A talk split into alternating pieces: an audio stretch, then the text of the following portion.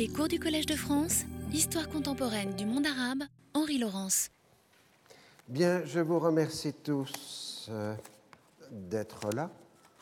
Et dans la séance euh, que nous allons commencer, nous entrons dans un compte à rebours pour une guerre. Hein. J'ai dit qu'on était dans un chapitre qui s'appelait Chronique d'une guerre annoncée.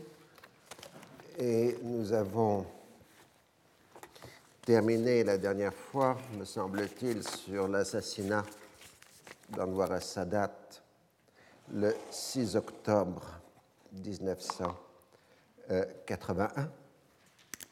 Alors les obsèques euh, du président Sadat euh, ont lieu le 10 octobre en présence de personnalités occidentales, dont les anciens présidents Nixon, Ford, Carter, plus Henry Kissinger, Alexander Haig, François Mitterrand, avec évidemment des précautions exceptionnelles de sécurité.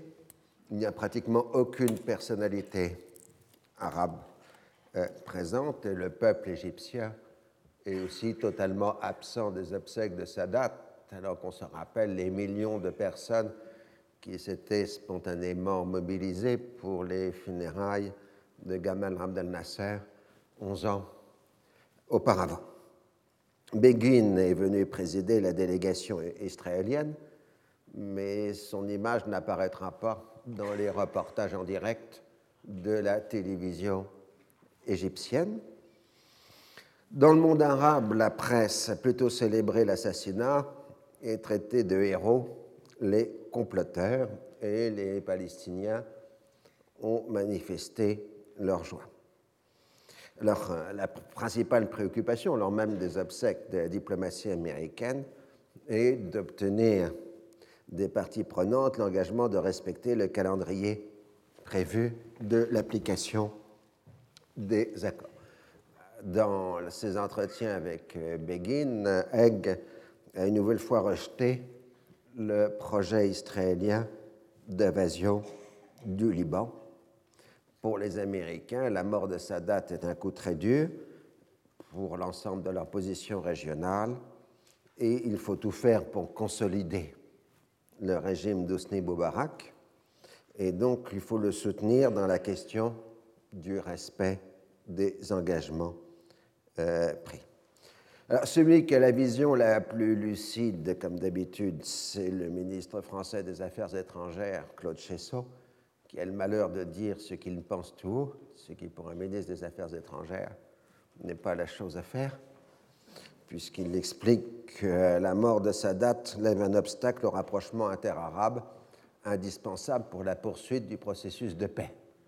Alors ça avait choqué l'opinion publique française à l'époque. Euh, de leur côté, les anciens présidents Carter et Ford considèrent comme inévitable l'ouverture d'un dialogue avec l'ONP, ce qui contraint Haig à réaffirmer que la politique de son pays n'a pas changé. Quant à Rafat, évidemment absent des obsèques du Caire, il marque qu'il apprécie le plan FAD et qu'il accepte le principe de la coexistence avec Israël. Et il ajoute que Sadat a été assassiné parce que les États-Unis l'ont forcé faire trop de concessions. Euh, la série ne condamne pas le plan FAD en soi, mais sa presse libre et indépendante, bien évidemment, condamne le plan euh, saoudien. Alors, euh, du côté européen, les ministres des Affaires étrangères des dix décident, je cite, d'explorer plus à fond les propositions saoudiennes en vue d'un règlement global de la crise au Proche-Orient. Mais la France de François Mitterrand euh, lève un obstacle important en acceptant le principe d'une participation française et européenne à la future force multinationale dans le Sinaï, ce qui était essentiel pour concrétiser le retrait définitif des Israéliens de la péninsule.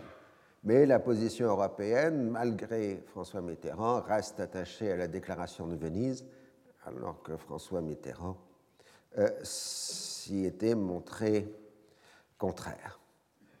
Alors le 13 octobre, un référendum confirme l'élection de Hosni Boubarak à la présidence de la République avec seulement 98,46% des suffrages et pas le 99,99% qui est normal dans ces circonstances. Euh, la répression s'abat sur les milieux islamistes, hein, dit qu'on épure l'armée et l'administration. Et de ce fait, dès le 21 octobre, euh, les pourparlers peuvent reprendre entre l'Égypte et Israël pour euh, l'application euh, du retrait. Aux États-Unis, je le rappelle, le grand dossier du moment est le monumental contrat d'armement demandé par l'Arabie saoudite, une valeur de 8 milliards de dollars et Reagan a été tellement furieux de l'opposition israélienne à ce contrat qu'il met tout son poids politique au Congrès pour obtenir le vote positif euh, du Congrès américain. Et en particulier, l'Arabie saoudite a envoyé un jeune prince. Euh, pour faire du lobbying euh, aux États-Unis sur le contrat. C'est un fils euh, du ministre de la Défense, c'est le prince Bandar Bal Sultan. Et euh, donc, c'est lui qui, du côté saoudien, va faire le lobbying auprès du complexe militaro-industriel américain. Alors, vous connaissez la méthode pour avoir des contrats aux États-Unis pour qu'on est dans le complexe militaro-industriel. Si vous êtes fabricant d'armement, la meilleure méthode, c'est d'avoir une usine dans chacun des 50 États américains, ce qui assure a priori le vote positif des représentants euh, de ces États.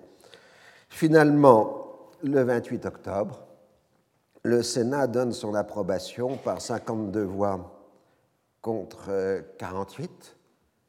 Euh, c'est une victoire majeure euh, pour Reagan, mais pour les amis d'Israël, ce n'est qu'un revers. Il est peu probable que la présidence américaine s'engage une nouvelle fois dans une telle épreuve de force avec les amis d'Israël.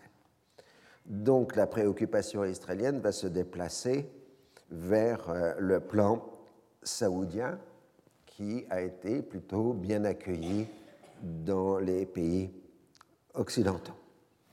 Alors, sentant le sens du vent, comme d'habitude, le roi Hussein abandonne ses réticences et approuve le plan saoudien à son tour. Il le fait lors d'une visite à Washington le 2 novembre 1981.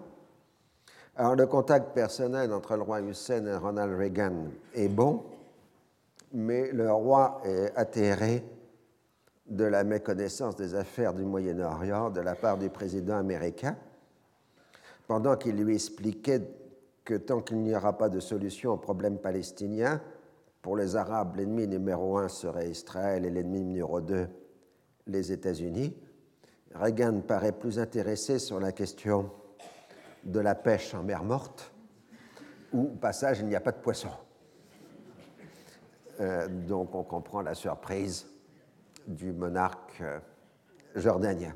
On a parfois dans les documents d'archives des, passages totalement surréalistes euh, de ce genre.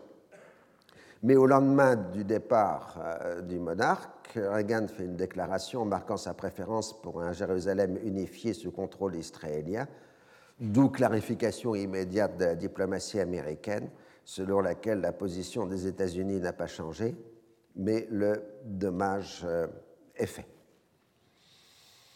L'Arabie saoudite fait campagne auprès des autres États arabes en faveur de son plan. Sous le thème Ceux qui rejettent le plan FAD se placent dans le même camp qu'Israël. Il s'agit de préparer le sommet arabe qui doit se tenir à Fès à la fin novembre. Et pour apaiser les radicaux, on précise que la reconnaissance des droits d'Israël à exister n'aura lieu qu'après la constitution de l'État palestinien et la fin de l'état de la belligérance. Autrement dit, c'est la conséquence logique euh, des étapes précédentes et il n'y a pas d'État palestinien sans l'OLP. Alors Begin commente dans le style suivant, je cite, L'Arabie saoudite est un pays médiéval du désert, fort de ses pétrodollars, avance à un prétendu plan de paix. Nous disons avec vigueur que ce plan, malgré les commentaires favorables à Washington et en Europe, ne peut servir de base à un règlement de paix au Proche-Orient. Il faut appliquer les accords de Camp David. Ce n'est qu'un plan destiné à détruire Israël par étapes, dit-il. Alors les progressistes arabes sont tout à fait hostiles euh, à ce plan et euh, problème sur la fiche.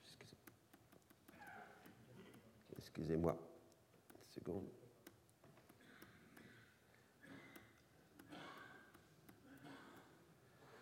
Je crois qu'on s'est trompé de fichier. Euh, ou un problème sur l'ordinateur. Vous m'excusez. Euh, parce que normalement, il devrait y avoir plus d'images.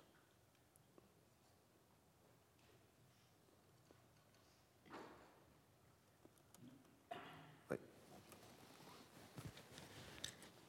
Vous a un autre fichier. 12, oui. Excusez-moi, hein. je reprends pendant ce temps-là. Euh, donc, voilà, c'est moi qui me suis trompé dans les fichiers.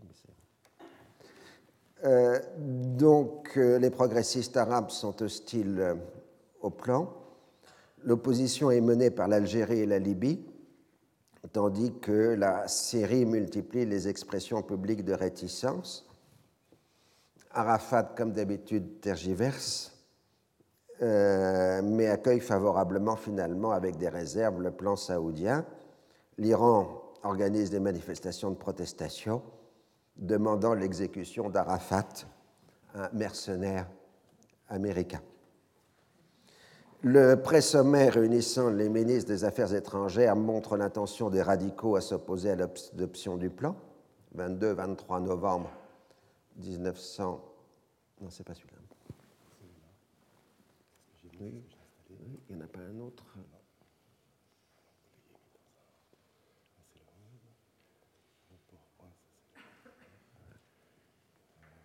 Regardez dans, dans 004, ouvrez celui-là. Descendre. Encore plus bas. Vous devez avoir un 12 en bas. Celui-là. Oui. Excusez-moi. Euh, donc le pré-sommet euh, montre les réticences arabes et finalement, le sommet arabe ne dure qu'une demi-journée, le 25 novembre. Devant l'ampleur des divisions, le roi Hassan II préfère ajourner la reprise euh, des débats. Et du coup, c'est un échec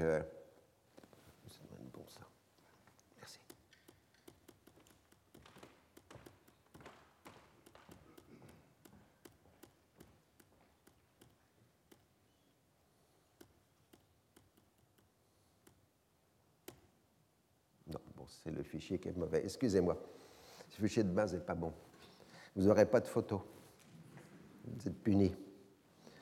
Euh, donc, euh, le camouflet est sans précédent pour l'Arabie saoudite, mais si les radicaux arabes euh, pavoisent, leur intention ou leur moyen de mener la lutte armée reste avant tout du domaine de la gesticulation. Ils n'ont aucune solution politique ou militaire à proposer. Et toutes les ambiguïtés régionales se retrouvent dans la position américaine qui se félicite à la fois du rejet du plan saoudien et en même temps s'inquiète de l'affaiblissement de la position de l'Arabie euh, saoudite. Alors, euh, la déclaration de Venise et le plan FAD avaient ouvert la voie à d'autres projets que celui proposé à Camp David. Pour mieux les contrer, la diplomatie israélienne s'attache à la lettre du traité de Washington et refuse toute autre éventualité. Alors on a pensé un moment du côté israélien conditionner le retrait du Sinaï au succès, enfin à l'arrivée d'un texte, disons, euh, dans les discussions sur l'autonomie. Mais les Israéliens préfèrent finalement opérer l'évacuation plutôt que de se lancer dans une négociation au bord du gouffre sur l'autonomie euh, avec les Égyptiens et avec les Américains. L'assassinat de Sadat a paru mettre fin, enfin mettre en danger pardon, tout le processus de paix, mais Hosni Moubarak euh, montre sa résolution de poursuivre la politique de son prédécesseur, euh, bien qu'en Israël, l'opposition travailliste euh, se montre hostile. Hein. Rabin, en tant que personnalité majeure de l'opposition, appelle à réexamen du processus de paix et voire à une reconsidération du traité de Washington. Mais Begin balaye cette opposition et donc euh, aux sessions de négociation suivantes, le 11-12 novembre 1981, euh, Begin obtient une déclaration tripartite égypto-israélo-américaine réaffirmant les cadres des accords de Camp David et du traité de Washington. Pour Begin, l'opposition en Israël porte surtout sur la question de l'autonomie. Pour lui, c'est une autonomie de personne et non pas de territoire, mais c'est déjà trouvé par une bonne partie de l'opinion publique israélienne comme euh, trop libéral, risquant d'ouvrir une perspective d'autodétermination pour euh, les Palestiniens. Et à l'époque, Pérez, euh, qui a la réputation d'être un faucon, accuse Begin d'avoir laissé ouvert la question de l'autodétermination. Et donc, les, après la mi-novembre, Begin considère qu'il est préférable de ne pas avoir d'accord avec l'Égypte sur l'autonomie plutôt que de rouvrir le dossier. Et les États-Unis envoient des signaux contradictoires. Haig voit dans la question palestinienne l'obstacle principal à son grand projet de coalition moyen-orientale contre l'Union soviétique. Si l'Égypte signe l'accord sur l'autonomie, on pourra enfin se consacrer aux choses essentielles. Il envisage de conditionner l'évacuation du Sinaï à la conclusion préalable de l'accord, mais il faut que ses subordonnés se coalisent pour lui faire comprendre que cela risquerait de faire perdre le seul grand acquis américain dans la région, les accords de Camp David. Reagan porterait la responsabilité d'être le président américain qui, aurait perdu le traité égypto-israélien gagné par Carter. Reste la question des colons du Sinaï. Après les premières retraites 1979, l'agitation du milieu des colons s'était apaisée à la suite de promesses de dédommagement conséquents. De surcroît, le gouvernement offrait de nouvelles perspectives de colonisation de la Cisjordanie. Aux élections de 1981, les colons extrémistes, la ligne radicale, n'avait eu que peu de succès. Au début de septembre 81, le mouvement lance une campagne sur le motif Arrêtez le retrait et la passivité du gouvernement laisse croire à un moment que cette campagne est approuvée. Mais en fait, euh, la politique est de savoir si on évacue tout de suite les colons où on attend le dernier moment, le mois d'avril. L'assassinat de Sadat apparaît aux intéressés comme un signe divin que le gouvernement ne peut pas ignorer. Alors, l'hésitation des gouvernements israéliens à agir favorise les volontés des colons de renforcer leur nombre dans la ville symbole de Yamit, dans le Sinaï. Et le gouvernement laisse faire, voire même fournit les services sociaux aux nouveaux arrivants. Cette attitude s'explique par le désir de retarder les affrontements au dernier moment et de maintenir la question du retrait ouverte, euh, au moins comme moyen de pression sur l'Égypte. Pour Begin et Sharon, la Cisjordanie constitue l'essentiel et non pas le Sinaï. Ils ont tout fait pour multiplier les faits accomplis irréversibles. Ils viennent de désigner une administration civile confiée au professeur Benarem Milson, dont le but est de déraciner l'influence de l'OLP sur le terrain. Après les déclarations de bonnes intentions du début, la volonté est de mener une politique de la main de fer contre euh, la direction dite terroriste de l'OLP en Judée-Samarie. Si les gens sont pro-LP, disent-ils, ce sont des terroristes antisémites qui veulent la destruction de l'État d'Israël. Les hostilités commencent en Cisjordanie dès le 2 novembre, date du début de l'administration civile, mais qui correspond évidemment à l'anniversaire de la déclaration Balfour. Les manifestations menées par les étudiants sont durement réprimées. Les universités sont fermées par les militaires israéliens. Arborer un drapeau palestinien devient un motif d'arrestation. Euh, la maison de quatre jeunes gens accusés d'avoir lancé des cocktails Molotov contre l'armée israélienne sont détruites. Les punitions collectives, comme couvre-feu et lourdes amendes, se multiplient. La presse arabe de Jérusalem est interdite dans les territoires. On procède aussi à de nouvelles confiscations de terres. Dans le même temps, euh, Milson multiplie les encouragements aux ligues de village, ces mouvements ruraux encouragés par Israël. Mais ces mouvements, ces ligues sont considérés par la population comme composés de collaborateurs et les paysans suivent d'autant moins les ligues de village qu'ils sont directement visés par les nouvelles confiscations euh, de terre. Finalement, les Jordaniens comme les Palestiniens ont un adversaire commun, c'est-à-dire ces ligues de village. Dans la bande de Gaza, la tension monte aussi. La population proteste contre l'imposition de la TVA, alors qu'elle n'a aucun contrôle sur l'utilisation des impôts. Une grève générale de plusieurs jours est menée au mois de décembre, ce qui met fin à l'apathie qui avait suivi la très dure répression du début des années 1970. Si les États-Unis déplorent les événements des territoires, ils ne vont pas plus loin. Le 30 novembre, le mémorandum de coopération stratégique entre les deux pays est signé par Weinberger et Sharon, son statut juridique lui permet d'éviter la ratification parlementaire. Ce mémorandum est justifié par la menace contre la paix et la sécurité de la région que constituerait l'Union soviétique ou des forces contrôlées par l'Union soviétique. Il ne vise pas un État ou un groupe d'États de la région, il se pose comme de nature défensive contre cette menace extérieure.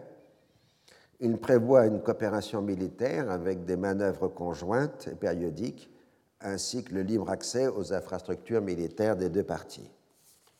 Sharon a fait miroiter à ses interlocuteurs américains le prépositionnement du matériel de guerre en Israël, ce qui permettrait d'intervenir en 48 heures en Arabie saoudite en cas de menace dans le Golfe.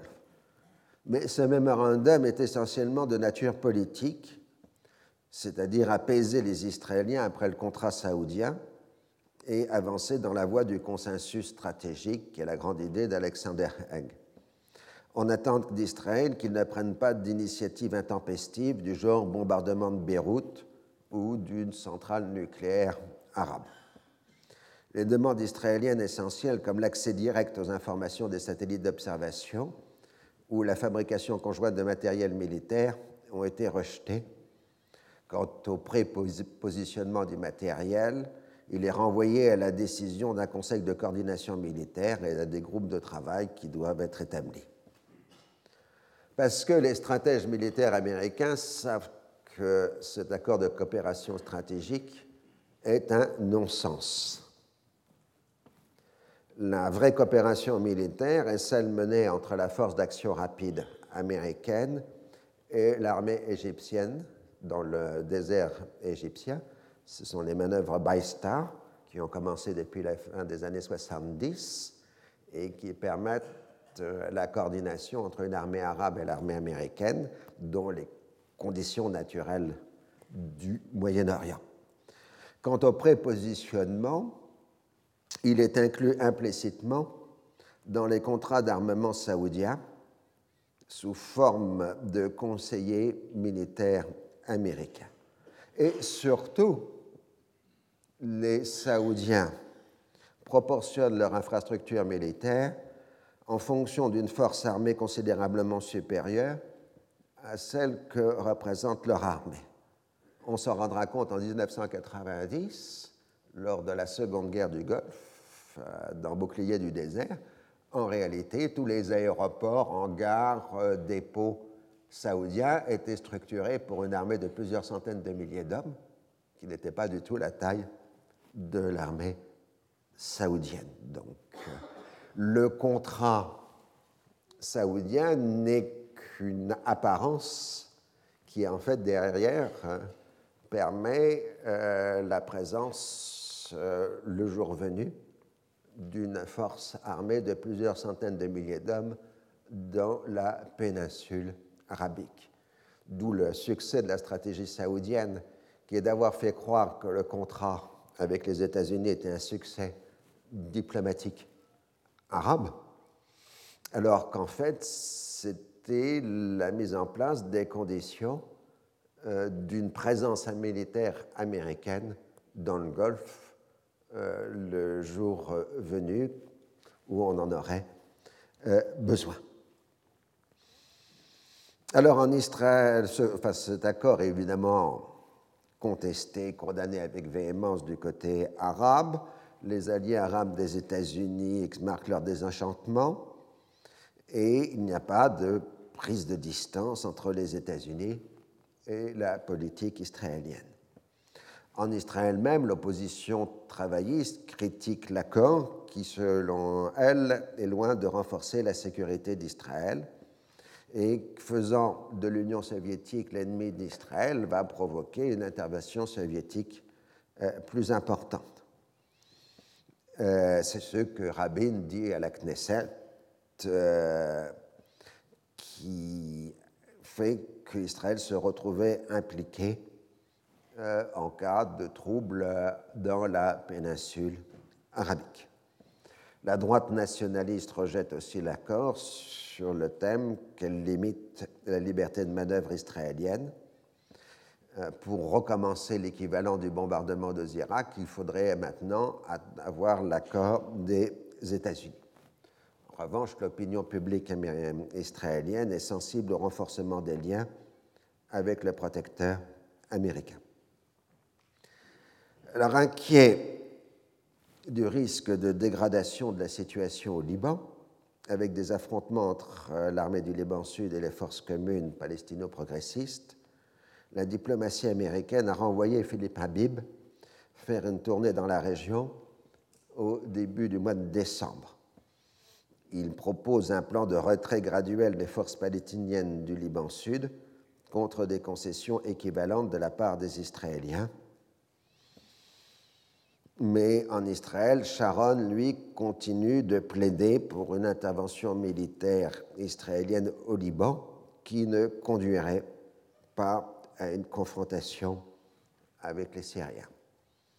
Il explique que ce serait une action forte et rapide qui causerait de telles pertes aux 15 000 terroristes armés qu'il cesserait d'être un facteur militaire et politique au Liban Et Sharon explique qu'elle devrait avoir lieu à proximité de l'élection présidentielle libanaise du mois d'août 1982, afin que le Parlement libanais puisse librement, entre guillemets, désigner le nouveau président qui conclurait ensuite une paix avec Israël. Alors, selon la nouvelle interprétation de Sharon, le cessez-le-feu conclu l'année précédente, enfin, conclu dans l'affaire de la Beka, comprend toutes les activités palestiniennes. Et toute attaque contre un juif dans le monde constituerait une violation du cessez-le-feu.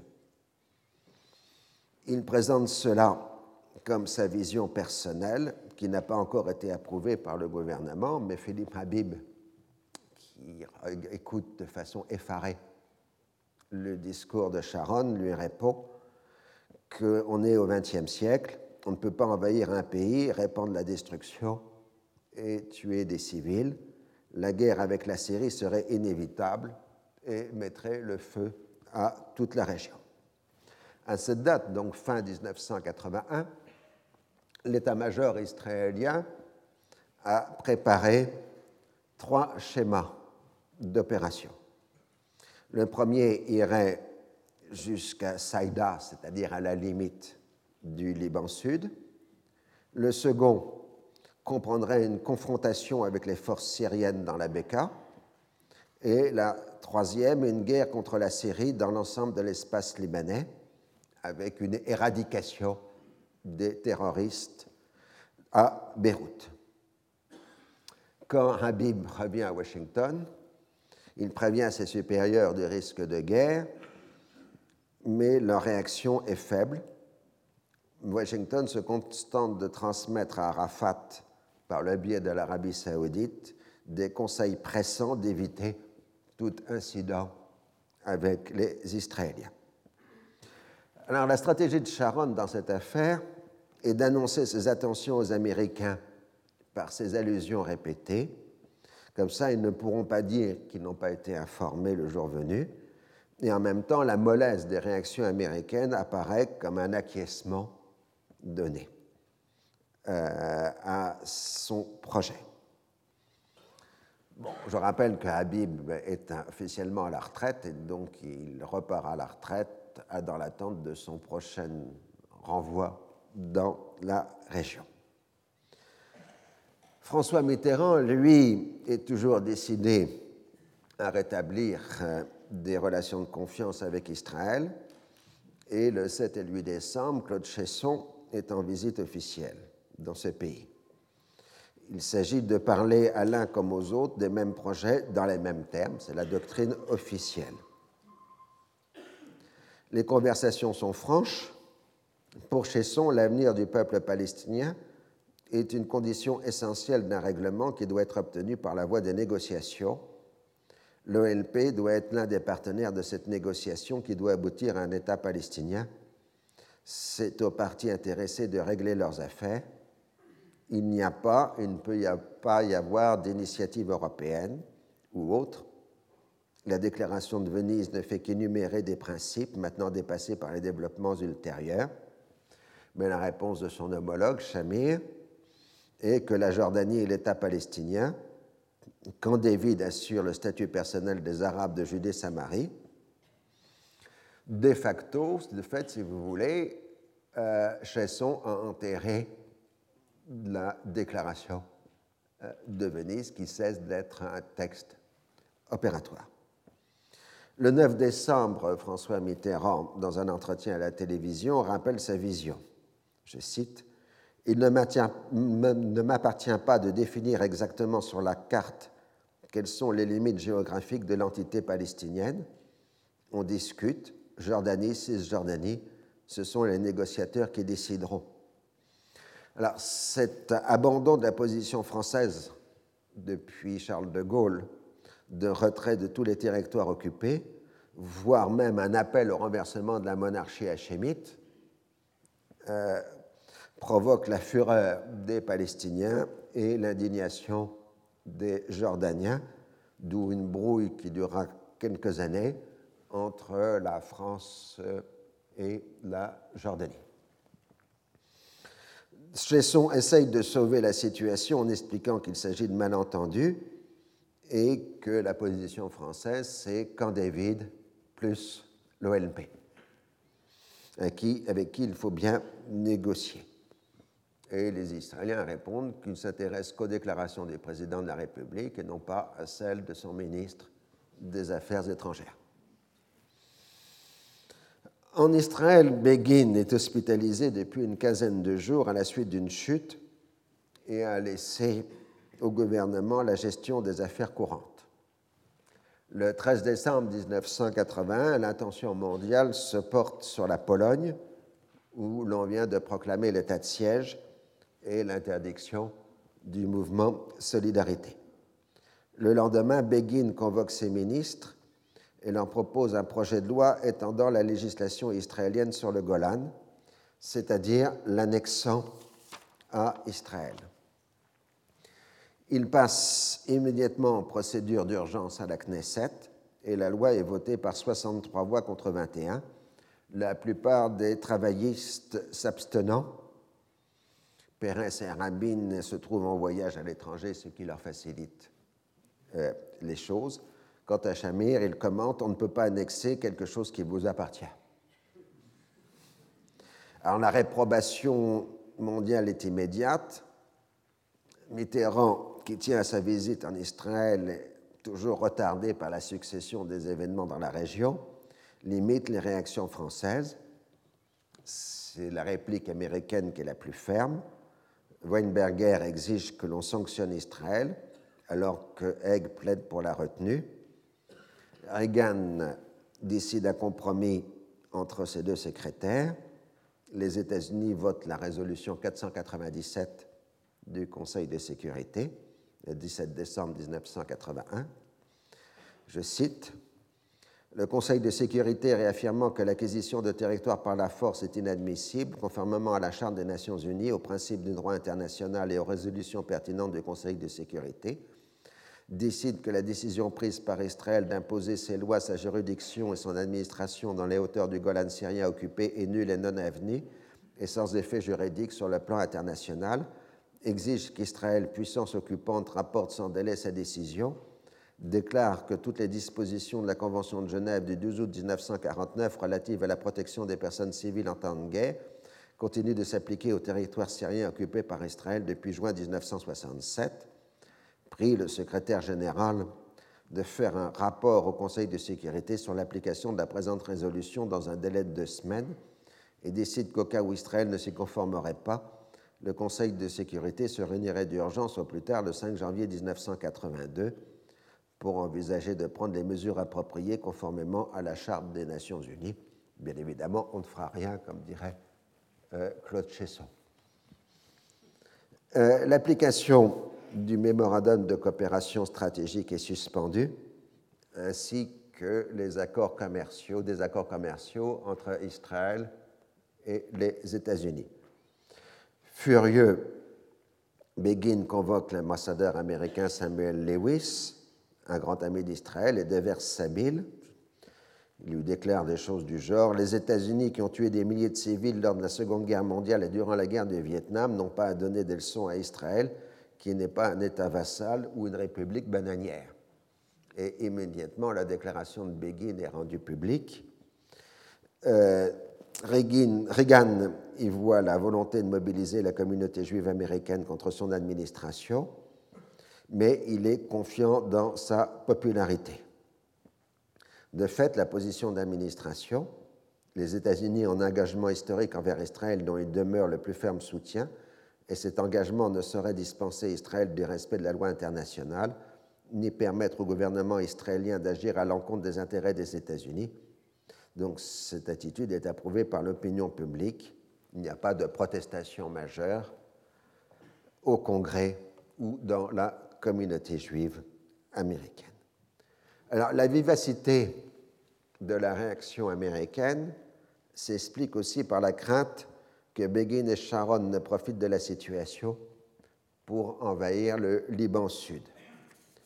Le 20 décembre, juste après l'Algarade, avec Samuel Lewis, Sharon présente au gouvernement israélien pour la première fois son plan d'action au Liban. L'armée israélienne irait jusqu'au faubourg de Beyrouth, puis coordonnerait ses opérations avec les forces libanaises, éventuellement en débarquant des troupes à Jounier. La majorité du gouvernement est hostile, mais Begin est maintenant convaincu. Le 28 décembre, David Kimche ou Kimre, un ancien des services secrets israéliens, devenu secrétaire général du ministère des Affaires étrangères, est envoyé secrètement en conciliation à Washington. Il explique à ses interlocuteurs américains que le plan d'invasion n'est qu'un scénario possible et non pas nécessairement un plan opérationnel. Israël n'agira que pour répondre à une agression. Eng lui rappelle son amitié pour Israël c'est grâce à lui que les tentatives de sanctionner Israël proposées par Weinberger ont été limitées. Et le secrétaire d'État laisse entendre qu'il appuierait une opération limitée au Liban, dans un rayon de 40 km au nord de la frontière. Au Liban, les violences sont reprises entre Amal et les pro-irakiens. Alors, une date malheureuse pour l'histoire du Proche-Orient, c'est le 15 décembre 1980, parce que c'est le premier attentat suicide à appliquer dans la région. Donc un attentat suicide revendiqué par le groupe des martyrs Hussein détruit l'ambassade d'Irak à Beyrouth, faisant une trentaine de morts et 110 blessés. C'est, semble-t-il, la première fois où est utilisée la tactique ou la méthode de l'attentat suicide euh, dans l'histoire contemporaine euh, du Proche-Orient. Du coup, les diplomates irakiens se réfugient en secteur chrétien, ce qui renforce la liaison entre les forces libanaises et l'Irak de Saddam Hussein. L'Irak devient à ce moment-là l'un des principaux fournisseurs d'armes des milices chrétiennes. Alors, cette terrible violence n'est que l'un des épisodes d'une période particulièrement sombre au Liban, ponctuée par des attentats visant la population civile des deux camps. Durant tout le mois de janvier 82, Amal continue de combattre les forces du mouvement national. Pour les, pour les observateurs, il est évident que les chiites sont en train de devenir les alliés privilégiés de la Syrie au Liban plutôt que les palestino-progressistes, toujours plus ou moins rétifs à la domination syrienne. Dans une conférence prévue au mois de décembre, mais annulée au dernier moment en raison des événements, le général Sharon a exposé sa doctrine de sécurité. Ce texte, publié ensuite dans la presse israélienne, fait grand bruit. Selon Sharon, la puissance de dissuasion israélienne fait que les États arabes de la confrontation n'ont pas les moyens d'engager une guerre contre Israël, d'où leur utilisation de l'OLP qui reste une menace latente pour l'existence même d'Israël et un obstacle essentiel à la solution du problème palestinien. La menace soviétique pourrait constituer le danger majeur des années 1980, d'où la nécessité de la coopération stratégique avec les États-Unis et avec les autres États pro-occidentaux de la région. Les pays arabes qui sont au-delà des États de la confrontation, c'est-à-dire les États voisins d'Israël, sont en train de renforcer considérablement leur potentiel militaire et pourraient envoyer très rapidement leurs forces dans les régions de la confrontation et menacer les voies d'approvisionnement d'Israël. Au-delà de ce second cercle, donc premier cercle les pays de la confrontation, le second cercle les pays arabes au-delà de la confrontation. Il y a un troisième cercle comprenant la Turquie, l'Iran, le Pakistan, les régions du Golfe, l'Afrique du Nord et l'Afrique centrale. Il faut qu'Israël dispose d'une supériorité militaire dissuasive sur la totalité des forces arabes, et si la dissuasion échoue, les moyens de détruire l'ennemi en le frappant chez lui sont nécessaires. D'où la nécessité pour Israël d'interdire toute prolifération nucléaire dans la région allant de l'Afrique jusqu'à l'Iran. L'hypothèse d'action préventive dans une logique défensive est clairement exprimée dans le texte du général Sharon. Ce texte au contenu contradictoire, puisque certains pays sont à la fois désignés comme alliés et comme ennemis, provoque des commentaires inquiets, y compris dans les journaux israéliens. La ligne de défense israélienne n'est plus sur ses frontières et sur les lignes de cessez-le-feu, mais bien au-delà afin de contrer les complots soviétiques, entre guillemets. Certains commentateurs évoquent même un empire israélien allant de l'Afrique du Nord aux frontières de la Chine, puisque c'est l'espace stratégique désigné par le texte de Sharon. En fait, ce n'a rien de nouveau, les Israéliens étant impliqués dans différentes guerres civiles, du Soudan à l'Irak, depuis la fin des années 1950, à l'époque de Ben Gurion et de sa stratégie dite périphérique. La pensée de Sharon irait plutôt dans le sens d'une codirection avec les États-Unis des affaires de la région. Et en ce sens, le texte de Sharon est plutôt un avertissement aux Américains de ne pas continuer de livrer des armements aux pays arabes.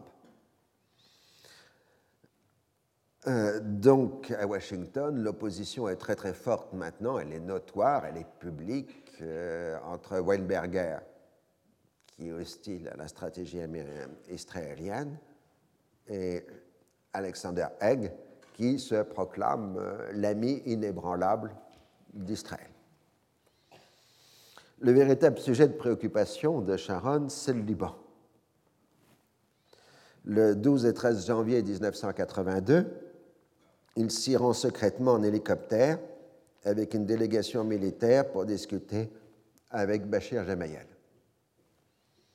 Il lui annonce son intention de lancer une opération de grande envergure à la frontière nord d'Israël. Il faut déterminer la répartition des rôles il fait comprendre que l'armée israélienne ira jusqu'au faubourg de Beyrouth et que c'est aux forces libanaises de s'emparer de Beyrouth-Ouest. Alors, selon le compte-rendu des forces libanaises que je vais vous citer, voilà ce qu'il est marqué d'après ce qu'aurait dit Sharon. Je cite Israël pourrait être obligé d'intervenir militairement au Liban, peut-être même avant l'été 1982, à cause de l'activisme palestinien qui viole le cessez-le-feu de juillet. Si Tsahal intervient, il frappera tellement fort que les terroristes ne pourront pas reprendre leurs activités comme ce fut le cas après l'opération Litanie de 1978, et il ne sera pas question de se limiter à des actions de recherche et de destruction comme nous l'avons fait à l'époque. Si les terroristes sont définitivement battus, vous pourriez profiter de l'occasion pour investir Beyrouth-Ouest et préparer le terrain pour des élections libres. Une des conséquences pourrait être un retrait syrien par des pressions politiques, ce qui aurait les faveurs de Washington. Je ne suis pas venu finaliser un plan d'action conjoint avec vous, c'est encore trop tôt, mais il est très important pour moi de sortir d'ici en sachant ce que vous voulez exactement, ce que vous êtes capable de faire si et quand. Tsahal sera obligé d'intervenir au Liban et d'arriver aux alentours de Beyrouth. Donc là, nous sommes le 12-13 janvier 1982. Bachir Gemayel promet de préparer le plus rapidement possible un plan politico-militaire. En fait, lui et ses conseillers considèrent comme acquis son élection à la présidence de la République. Il faudra donc gouverner avec les musulmans. Les discussions avec les Israéliens continuent durant tout le mois de janvier sur, avec une multiplication des points d'interrogation. Quelle est la position réelle des États-Unis? Jusqu'où exactement l'armée israélienne ira? Il n'est pas question pour les Israéliens d'aller plus loin que Beyrouth et de pénétrer dans la Beka. À la mi-février, Bachir Gemayel se rend à son tour en Israël. Begin lui confirme qu'il le veut comme président de la République du Liban, après des élections libres évidemment. Il n'a pas pris d'engagement en ce qui concerne Beyrouth, mais évoque son intention de nettoyer le Liban de toute présence palestinienne. Parallèlement, Bachir a discuté avec l'ambassadeur américain à Beyrouth, Robert Dillon, qui lui lui marque l'hostilité des États-Unis au projet israélien.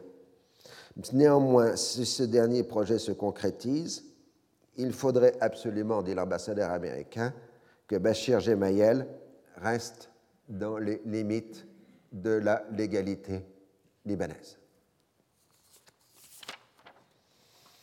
Donc, dans ces premières semaines de 1982, le jeune leader chrétien a vu se préciser deux options claires en cas d'invasion israélienne.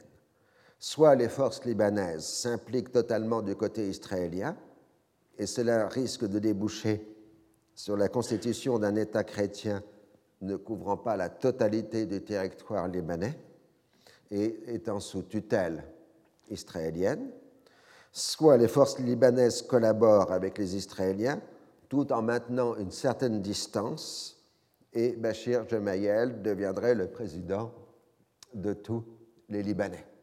Et c'est ce que disent les conseillers de Bachir et c'est ce que lui répète aussi régulièrement l'ambassadeur des États-Unis. Dans toutes ces discussions, personne ne semble vouloir expliciter ce que veut dire du côté israélien la suppression des milliers de terroristes armés et du côté force libanaise nettoyer le pays de la présence palestinienne. Expressions qui reviennent régulièrement dans les discussions, mais dont le contenu matériel n'est pas défini. On reste, comme dans toujours ce genre de choses, dans les expressions soft. Le camp est conditionné par le si, c'est-à-dire l'incident qui doit servir de justification à l'invasion. Egg se rend dans la région à partir du 12 janvier pour assurer l'étape définitive du retrait israélien du Sinaï.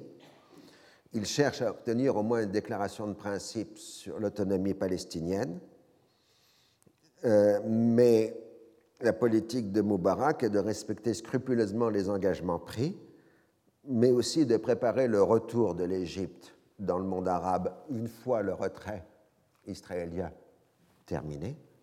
Autrement dit, la stratégie de Moubarak est de ne pas s'impliquer dans le dossier palestinien. Il est donc hors de question qu'il cède sur le dossier palestinien, Aigle le comprend dans les discussions, mais dit en public l'inverse. En Israël, on demande à Aigle de faire pression sur l'Égypte sur le dossier de l'autonomie, mais la discussion principale porte sur le Liban. Begin donne l'assurance qu'Israël n'attaquera pas, enfin n'attaquera que s'il y a une provocation évidente.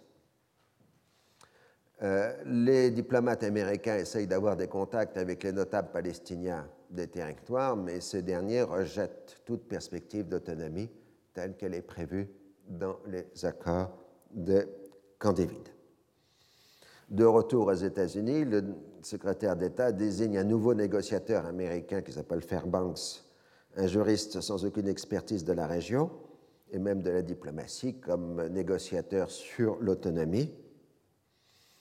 Il a maintenant une conviction, Haig, c'est qu'il n'y aura pas d'attaque israélienne sur le Liban avant le 26 avril, c'est-à-dire date du retrait israélien du Sinaï. Au Conseil de sécurité, le 20 janvier 1982, les États-Unis opposent leur veto à un projet de résolution assimilant l'annexion du Golan à une agression et donc conduisant nécessairement à des sanctions contre Israël. Pour le représentant américain, une telle résolution n'aurait fait qu'aggraver la situation. Dans les derniers jours de janvier, la tension monte. Yasser Arafat prédit une invasion du Liban Sud avec la complicité des États-Unis. Israël multiplie les mises en garde contre les violations du cessez-le-feu. Selon les Palestiniens, il y aurait maintenant 5000 fédayines avec des blindés et des canons à longue portée au sud du Litanie. Pour les ambassades occidentales à Beyrouth, y compris l'américaine, une telle concentration de forces n'est pas dans les moyens de l'OLP. Le Liban officiel demande un renforcement de la finule afin de mieux contrôler la zone frontalière, mais personne n'est prêt à envoyer des soldats supplémentaires au Liban Sud. Aigues se rend de nouveau dans la région à la fin janvier pour veiller aux dernières étapes de l'application des accords. Euh, Moubarak net et définitif.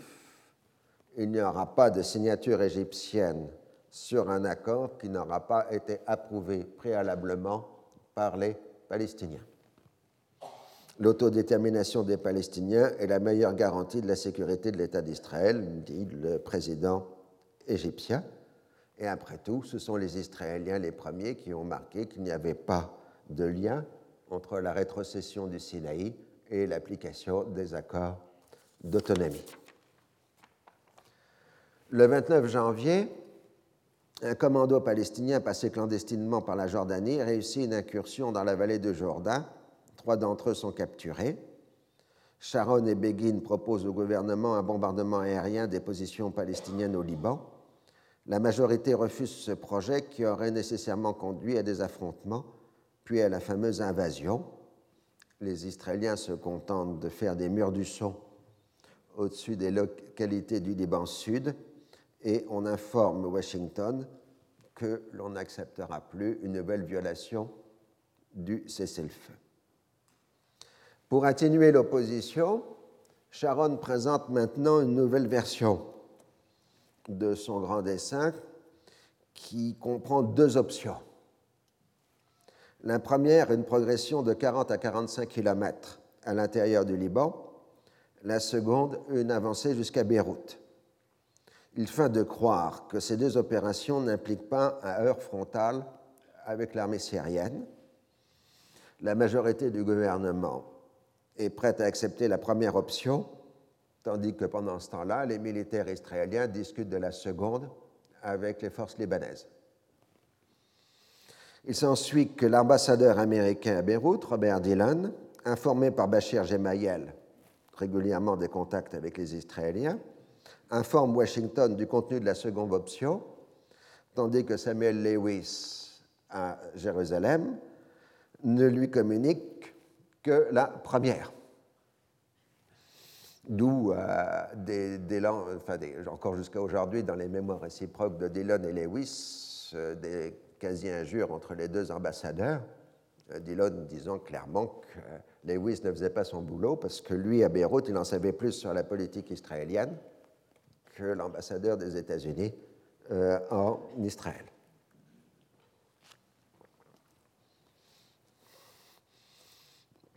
À la fin février, enfin, au cours de février, la presse internationale évoque maintenant régulièrement la prochaine invasion du Liban par l'armée israélienne. Moi-même, traînant mes guêtres dans la région comme jeune chercheur à l'époque, il était de notoriété, enfin, c'est dans les discussions, euh, les gens disaient l'invasion israélienne se produira dans les semaines à venir. On n'avait pas la date, mais on avait la quasi-certitude de l'invasion. Bien, donc je vous ai laissé en plein suspense avec euh, cette guerre qui est maintenant dans l'horizon général des esprits mais en même temps, en Syrie, la guerre civile s'intensifie avec en février 1982 le soulèvement des frères musulmans dans la ville de Hama, avec des combats terribles et une répression absolument impitoyable. On estime Donc on peut faire l'estimation pour ce genre d'affaires que le bilan serait de l'ordre de 15 000 morts en trois semaines à Hama en février 1982. Dans ce contexte, la Syrie paraît particulièrement affaiblie et donc vulnérable au Liban. À Washington, on spécule même sur un effondrement du régime de Hafez al-Assad. Les événements de Hamas se répercutent au Liban Nord. À Tripoli, les milices sunnites s'opposent aux forces pro-syriennes, surtout composées d'alaouites et soutenues par la force arabe de dissuasion, c'est-à-dire par l'armée syrienne, tandis que les sunnites disposent du soutien des Palestiniens et du mouvement national. Donc on a une situation symétrique à celle du nord, euh, du sud, du Liban sud, où là c'est l'armée syrienne qui se bat contre euh, les palestino-progressistes, tandis qu'au sud c'est Amal qui combat les palestino-progressistes.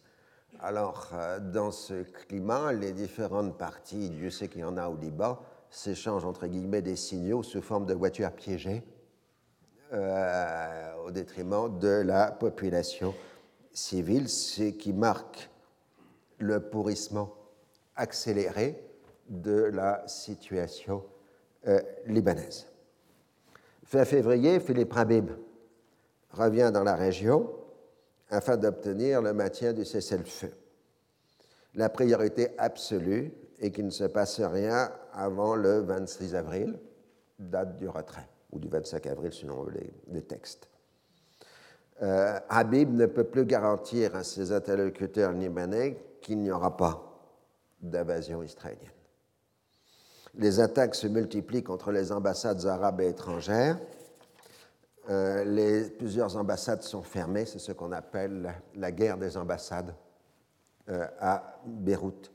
Les institutions françaises euh, sont exposés à des, attentats répétés qui font plusieurs victimes dans la représentation française au Liban.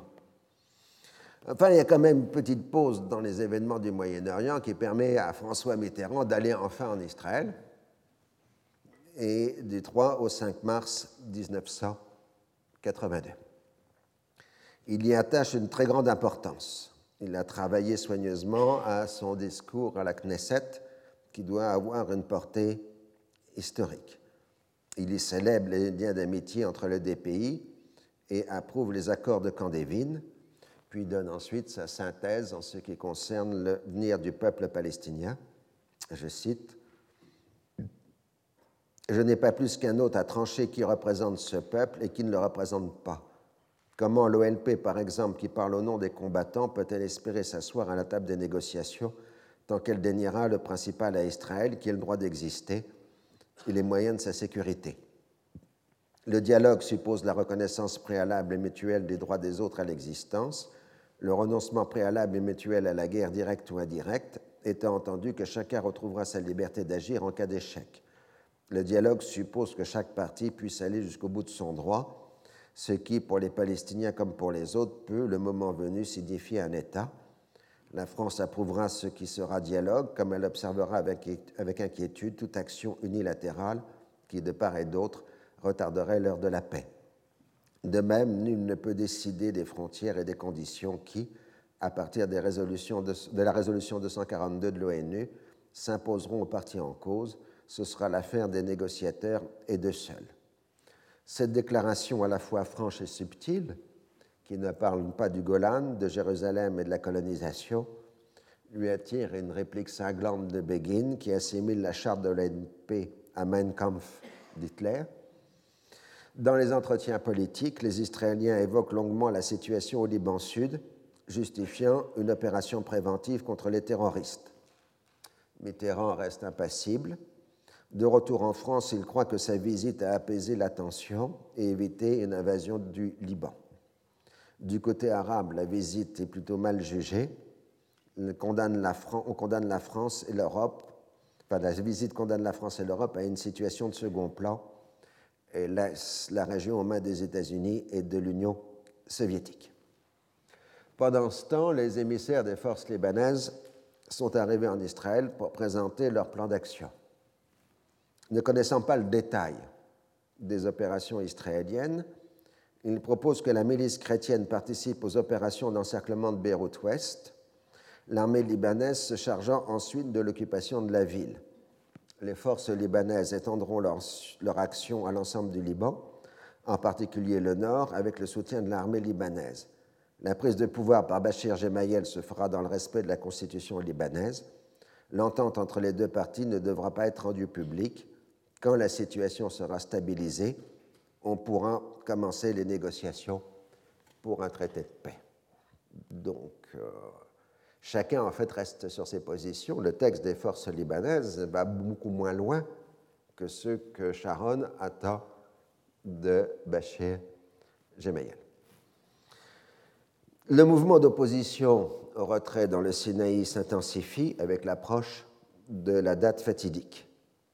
Beaucoup de ses membres savent qu'ils ne pourront pas l'empêcher, mais plus on le rendra difficile, plus il sera malaisé d'en faire de même dans les autres territoires occupés. Begin et Sharon marquent leur fermeté, on doit respecter les engagements pris, et les colons trahissent Israël en divertissant l'armée de ses tâches et en mettant en cause l'Union nationale. Au début de mars, les premières opérations d'évacuation sont menées sans résistance particulière par l'armée israélienne. L'affaire se concentre sur la ville de Yamit. À la fin mars, ses habitants sont partis, il ne reste plus que les militants anti-évacuation venus de l'extérieur. On agit de chaque côté avec retenue pour éviter l'irréparable, d'autant plus que fondamentalement le gouvernement et les colons partagent la même vision du monde. Deux contentieux se précise avec l'Égypte. Le président Moubarak a accepté le principe de se rendre en visite officielle en Israël, mais refuse que ce soit Jérusalem, alors que les Israéliens rejettent toute autre solution. L'autre question est plus matérielle, se basant sur les conditions de la définition de la frontière entre, euh, à l'époque, l'Empire ottoman et l'Égypte, qui faisait aussi partie de l'Empire ottoman, mais occupé par les Britanniques, en 1906-1907 les Israéliens revendiquent la petite enclave de Taba dans la continuité de leur accès à la mer Rouge. Les Égyptiens s'en tiennent à la définition de la frontière internationale telle qu'elle a été définie au moment des mandats. Et, là, à cet endroit, à Taba, est installé un hôtel et un centre de vacances. Donc les Égyptiens exigent un arbitrage international pour régler la question, sachant que le droit et de leur côté, les Égyptiens sont pratiquement sûrs que l'arbitrage leur donnera satisfaction.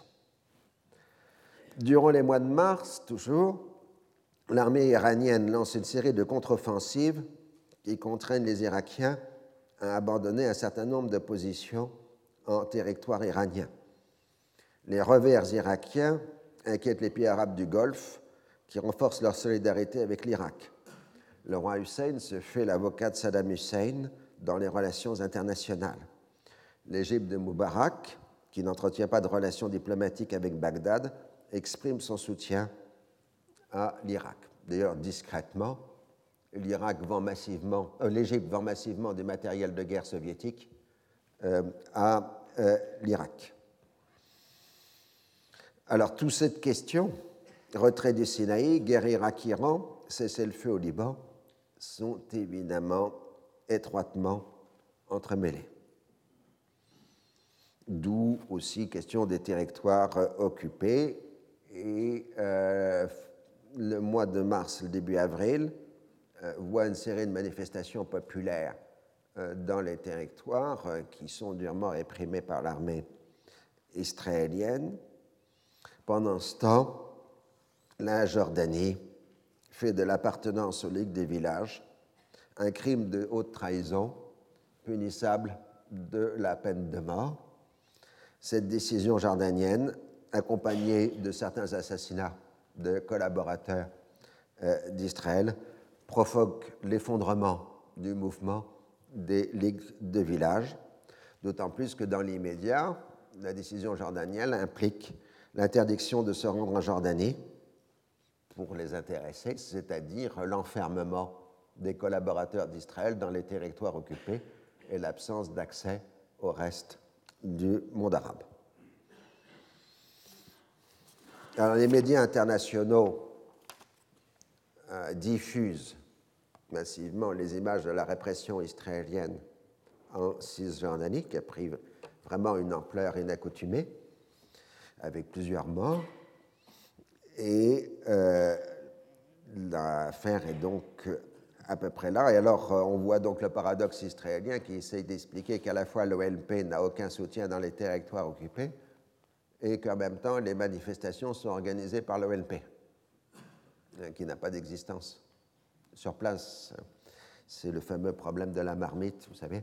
Je vous ai jamais emprunté la marmite et quand je te l'ai rendue, elle était déjà elle était intacte. Alors, euh, un sondage d'opinion mené dans cette période par un institut israélien et commandité par l'hebdomadaire Time donne le vrai sentiment de la population de la Cisjordanie et de la bande de Gaza. Euh, les autorités israéliennes ont tenté d'empêcher la publication de ce sondage.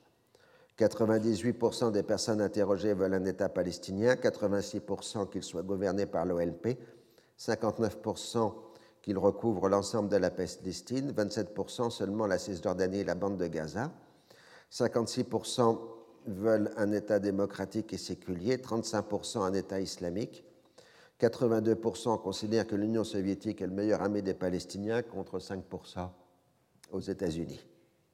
Euh, évidemment, vous pouvez soupçonner que l'image des Israéliens est particulièrement négative dans ce sondage. Le 31 mars, un bureau d'achat du ministère israélien de la Défense est mitraillé à Paris. Les dégâts sont purement matériels. Selon le communiqué de l'ambassade d'Israël, je cite, Il ne fait aucun doute que cette attaque menée contre une cible israélienne était préméditée et tout semble indiquer que les auteurs de l'attentat sont des terroristes palestiniens après les événements sanglants de Judée et de Samarie à l'instigation de l'OLP, cette organisation exporte ses actes d'intimidation à l'extérieur des frontières d'Israël. Le 3 avril, un diplomate israélien à Paris est assassiné. L'Israël accuse l'OLP, qui l'attentat est en fait revendiqué par les fractions révolutionnaires armées libanaises, le FRAL, un mouvement issu de la mouvance libanaise du FPNP. C'est ce mouvement qui, dans les milieux des années 80, sera accusé d'une série d'attentats à Paris, pour ceux qui s'en euh, souviennent. Pour Israël, les terroristes fidèles à l'enseignement des nazis, qui sont leurs maîtres à penser, veulent nous tuer tous et détruire Israël. Mais Israël sait se défendre et se servira de sa force pour écraser le terrorisme, ses chefs, ses bases, ses organisations, là où nous pouvons les atteindre. Le Liban appelle au secours tous ses amis sur la scène internationale. L'affaire tombe d'autant plus mal que la diplomatie mondiale est préoccupée par l'invasion par l'Argentine des îles Malouines, appartenant à la Grande-Bretagne, cette crise débouchant sur une guerre ouverte entre le Royaume-Uni et l'Argentine. Washington ne peut pas se permettre d'avoir à la fois une crise au Moyen-Orient et une autre en Amérique euh, latine, d'où des rappels à l'ordre véhéments envoyés par Washington contre toute action au Liban. De ce fait, l'invasion israélienne, qui aurait pu être, entre guillemets, puisqu'on est au conditionnel, programmée pour le 11 avril, est retardée. Pour Arafat, il faut s'abstenir absolument de toute provocation il faut laisser les Israéliens attaquer. Si on réussit à tenir une dizaine de jours, on aura le soutien de l'opinion publique internationale et on pourra ouvrir des ambassades palestiniennes à Paris et à Londres. Quant aux Syriens, ils considèrent que s'il y a guerre, ils combattront, ils impliqueront les Soviétiques. Mais Damas est en même temps très inquiet de la collusion supposée entre les forces libanaises et l'armée israélienne. Le jour de Pâques, un Israélien d'origine américaine, militant du parti extrémiste du rabbin Kahan, ouvre le feu avec un fusil mitrailleur sur les fidèles et les touristes sur la Ram el-Sharif, l'esplanade des mosquées, puis tire sur le dôme du roc. Il se laisse ensuite arrêter par la police israélienne. Le bilan est de deux morts et neuf blessés graves, d'où une nouvelle vague de troubles dans les territoires occupés. Et répression israélienne, donc de nouveaux morts et veto américain à une résolution au Conseil de sécurité. Selon le raisonnement curieux de la diplomatie américaine, c'est la condamnation des actes plus que les actes eux-mêmes qui exacerbent les passions dans la région. Évidemment, tout ça s'explique par la volonté américaine de tenir jusqu'au 25 avril. Les ultimes entretiens israélo-égyptiens donnent les confirmations nécessaires. Dans la foulée, le gouvernement israélien ordonne le bombardement de positions palestiniennes dans la région de Beyrouth. Le bilan officiel est de 80 morts et blessés. Deux avions syriens sont abattus la diplomatie internationale se précipite pour que les Palestiniens ne réagissent pas à l'attaque israélienne afin d'éviter de donner le prétexte tant redouté. Et les Palestiniens s'abstiennent à ce moment-là. Sharon fait évacuer par la force les colons de Yamit, puis ordonne de raser toute la ville avant de laisser la place aux Égyptiens car il n'est pas question de laisser des dizaines de milliers d'Égyptiens s'installer à proximité de la frontière israélienne. Le 25 avril, le retrait israélien est terminé à l'exception de Taba. La ville de Rafah euh, est divisée en deux entre sa partie égyptienne et sa partie palestinienne dans la bande euh, de Gaza. En Israël, le sentiment dominant est celui de la frustration. On reconnaît la nécessité de l'évacuation, mais la paix générale est toujours aussi lointaine du fait même du non-règlement de la question palestinienne. Et on annonce la création de nouvelles colonies dans les territoires occupés. Alors vers l'inévitable, je peux dire, même si rien n'est inévitable en politique. En mai 82, l'actualité internationale est concentrée sur la guerre des Malouines entre l'Argentine et la Grande-Bretagne. Le même mois est marqué de nouvelles défaites irakiennes. L'armée iranienne libère la ville iranienne de Raramshah. La plus grande partie des gains territoriaux irakiens est annulée l'Irak paraît à son tour menacé d'invasion. Les États arabes de la région sont particulièrement inquiets. Du côté Égypte-Israël, l'Égypte refuse que les négociations sur l'autonomie aient lieu à Jérusalem en raison du problème du statut de la ville. Du coup, les Israéliens en font une condition sine qua non. Au Liban, la dislocation du mouvement national se poursuit. Certains groupes euh, de base d'obédience syrienne, le Parti communiste, le Parti social national syrien, le PSNS, c'est-à-dire l'ancien Parti populaire syrien, le PPS, s'alignent sur Damas, tandis que le Parti socialiste progressiste de Walid Jumblat et les milices sunnites prennent leur distance. Amal continue sa guerre contre les pro-irakiens et remet en cause l'hégémonie du mouvement national. À Tripoli, on continue de se battre entre sunnites et alaouites, les Palestiniens combattant du côté des sunnites. La notabilité sunnite s'affranchit du contrôle du mouvement national et veut peser de façon indépendante sur la scène politique. Attentats et assassinats sont quasi quotidiens.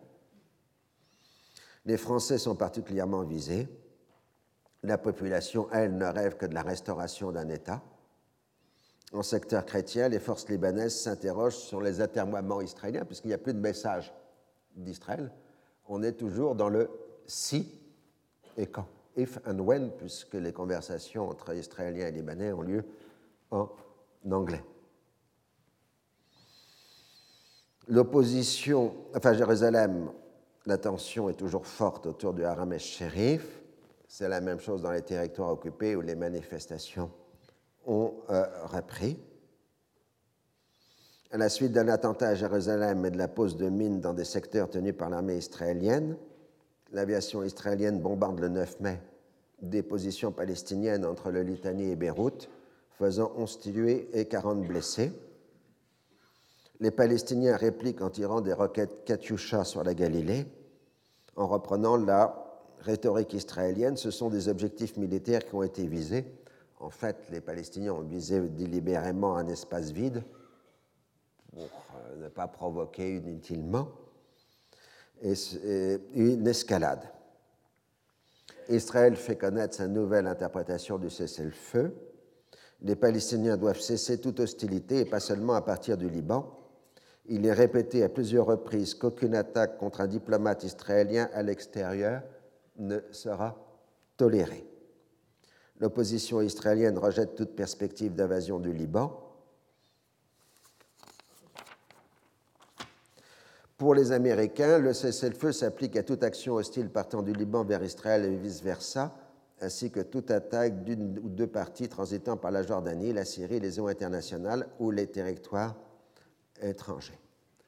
On programme une nouvelle mission Habib pour le début du mois de juin. Le 15 mai, Philippe Habib est reçu par Ronald Reagan.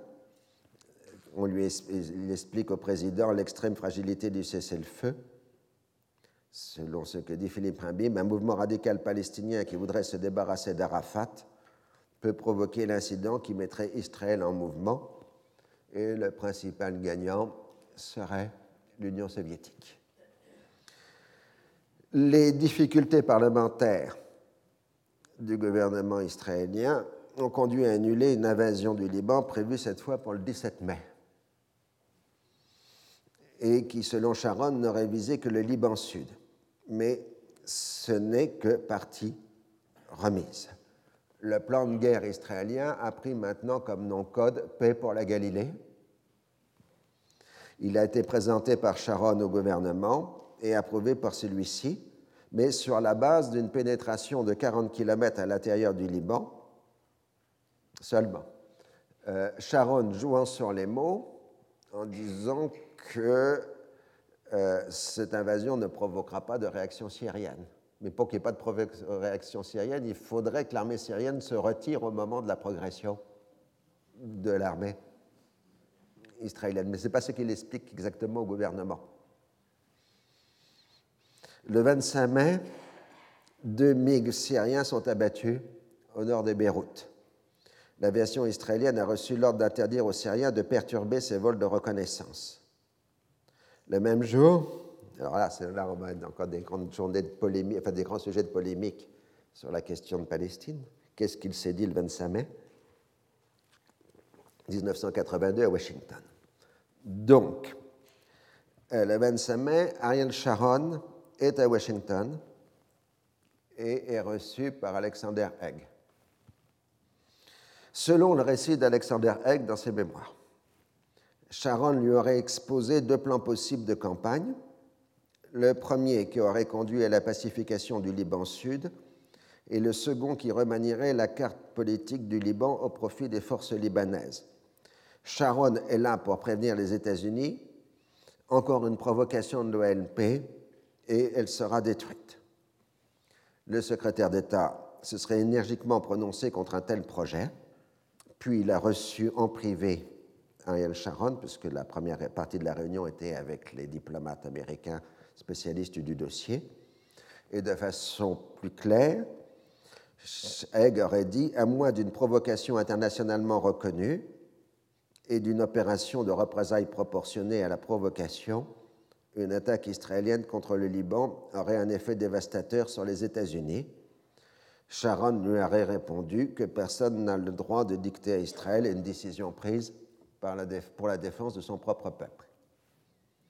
La version d'Ariel Sharon dans ses mémoires est proche de celle d'Alexander Haig. Il a expliqué qu'il s'agissait d'expulser les terroristes du Liban. Le ton a monté avec Philippe Habib, qui conteste l'interprétation israélienne du cessez-le-feu. Alors voilà ce que dit Sharon dans ses mémoires, je cite, je n'étais pas venu chercher à Washington une autorisation américaine pour ce que nous avions décidé de faire, mais bien faire comprendre amicalement aux Américains, en tant qu'alliés, où nous en étions exactement.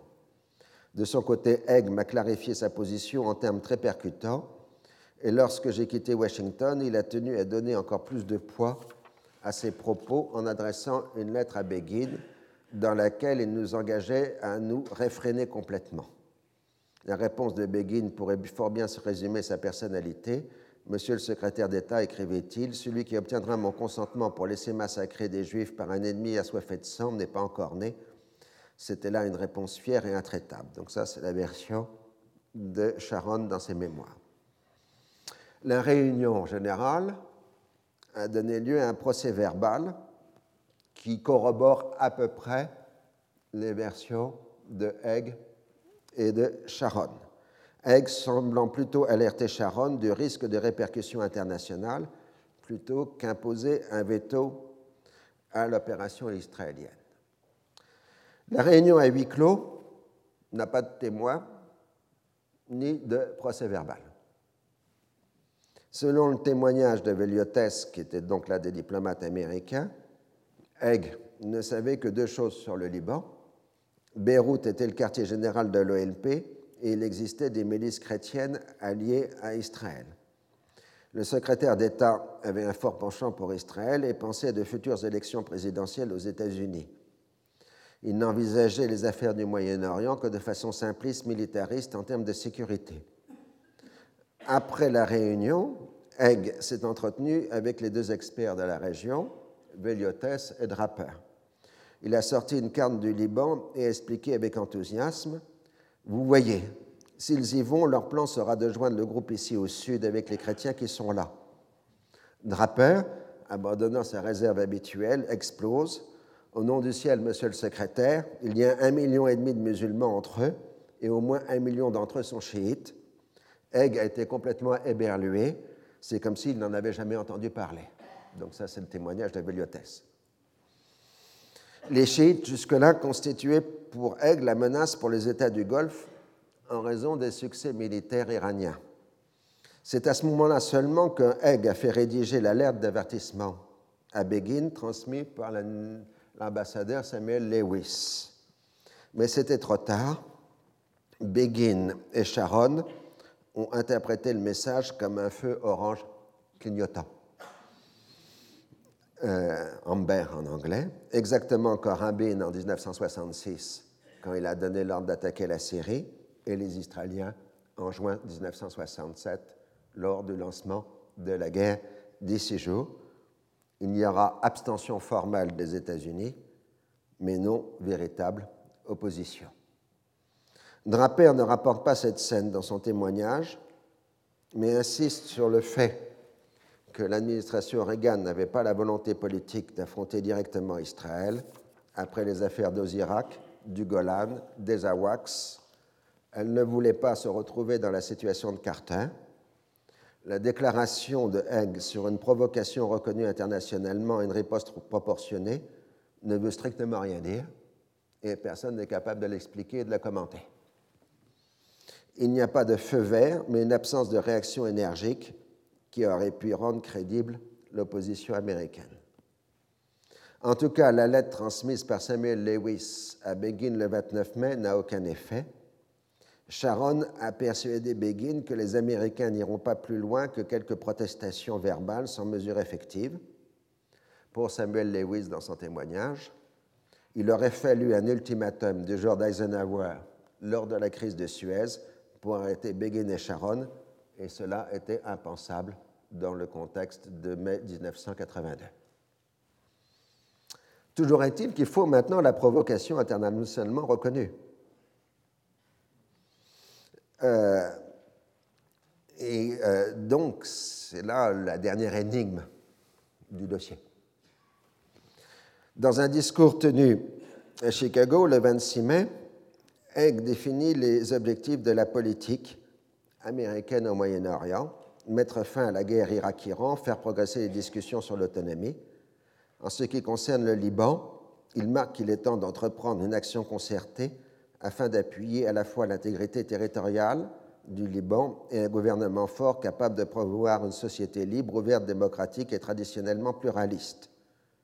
Les termes sont ambigus. Ça peut être la tâche de la mission Habib ou un encouragement à Bachir Gemayel.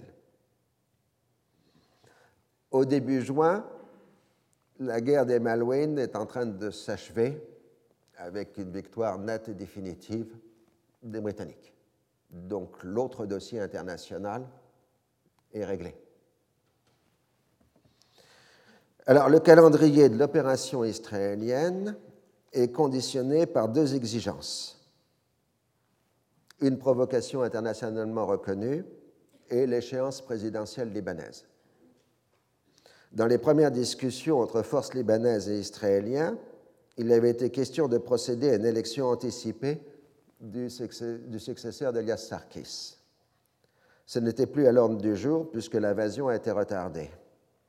Le délai constitutionnel pour pouvoir procéder à l'élection est de deux mois avant la fin du mandat du président en exercice, c'est-à-dire à partir du 23 juillet 1982. La diplomatie américaine a tenté de persuader Sarkis d'accepter un prolongement de son mandat, mais il a rejeté fermement cette option. Bachir Gemayel est maintenant ouvertement candidat et bloque ainsi la voie à tout autre candidat de compromis. S'il ne se passe rien, le Liban risque de se retrouver sans président. Reste la provocation. La direction de l'OLP a multiplié les consignes interdisant toute action qui pourrait servir de prétexte aux Israéliens. C'est dans ce contexte que l'ambassadeur israélien, à Londres, Shlomo Argov, est victime d'un attentat à la sortie d'une réception diplomatique le 3 juin 1982. Les agresseurs sont aussitôt interceptés par la police britannique. L'enquête montre immédiatement qu'il s'agit d'une cellule du groupe Amoudinal et que l'opération a été très hâtivement montée. Contrairement aux procédures habituelles, aucun préparatif de repérage et d'évasion n'a été fait. C'est une cellule dormante qui a opéré et non une équipe venue de l'étranger, autre violation des règles jusque-là observées par le groupe terroriste. Au domicile de l'organisateur, la police découvre une liste d'objectifs avec repérage à faire, comprenant un jardin d'enfants juifs, le représentant de l'OLP à Londres, et surtout des représentations diplomatiques des pays arabes du Golfe. sur cette affaire, plusieurs thèses s'affrontent. La première est celle d'une action propre d'Abu Nidal voulant provoquer une guerre qui conduirait à la destruction de l'OLP et la mise en place au Liban d'éléments plus radicaux. Le Fatah Conseil révolutionnaire pourrait ainsi s'implanter dans le pays ce qu'il fera effectivement après 1982, en proclamant à plusieurs reprises qu'une attaque d'une représentation diplomatique israélienne constituerait un casus belli, les autorités israéliennes auraient ainsi souligné l'objectif. La critique de cette thèse repose sur le fait qu'il s'agit d'un pari bien audacieux et qu'en général, Abu Nidal ne lance une opération importante qu'avec un commanditaire qu'il paye préalablement. Les thèses 2 et 3 posent la question du commanditaire de l'attentat. La plus vraisemblable serait que le commanditaire soit l'Irak de Saddam Hussein. Une invasion du Liban constituerait une diversion à la guerre Irak-Iran. Au nom des intérêts du monde musulman, Saddam Hussein pourrait ainsi proposer une sortie honorable de la guerre avec restauration des frontières précédentes ce qui effectivement se passera durant l'été 1982. L'Iran refusera, mais apparaîtra ainsi comme l'agresseur et le responsable de la poursuite du conflit. L'objection principale est qu'Abonidal, à cette date, a pris ses distances avec le régime de Bagdad et s'est rapproché de la Syrie. Il est peu probable que le commanditaire soit la Syrie, qui, comme l'OLP, veiller scrupuleusement à éviter tout ce qui pourrait paraître une provocation. La thèse généralement avancée par les milieux proches de l'OLP fait d'Israël le commanditaire. Elle a pour lui la question du calendrier. Il faut la provocation avant le 23 juillet. L'opération a été lancée après le 25 mai, c'est-à-dire après l'entretien de Washington. Avant, l'instruction de procéder à l'attentat a eu lieu après l'entretien de Washington et pas avant. Mais il paraît impensable qu'on ait alors désigné comme objectif un ambassadeur israélien. Une version atténuée serait que la manipulation allait dans le sens d'une provocation non désignée, une instruction d'ordre général. En même temps que l'opération de Londres, le groupe a aussi préparé une action en territoire israélien à partir du Liban, mais elle n'a pas eu le temps d'avoir lieu.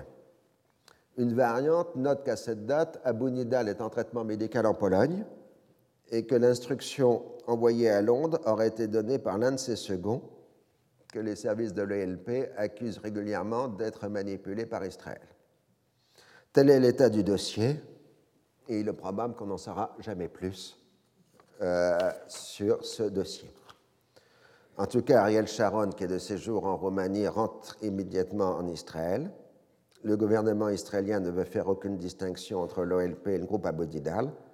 Le 4 juin, l'aviation israélienne lance une opération majeure contre Beyrouth-Ouest en plusieurs vagues successives, faisant au moins 60 morts et 270 blessés, dont de nombreux sauveteurs civils.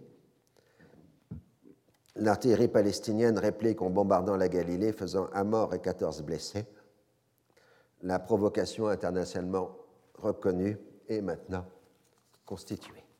Donc sur ce dossier, nous arrêtons, puisque la semaine prochaine, nous verrons la guerre de juin 1982. Donc les minutes qui me restent, je vais faire une réflexion d'ordre général sur la période juin 67, euh, juin 1982. Je commencerai par une note de Raymond Aron dans le Figaro de novembre, de novembre 1974. Depuis quelques mois, un tragique parallèle me hante. La crise de 1929, par l'intermédiaire du national-socialisme et de la guerre, aboutit en même temps qu'à l'Holocauste à des dizaines de millions de morts.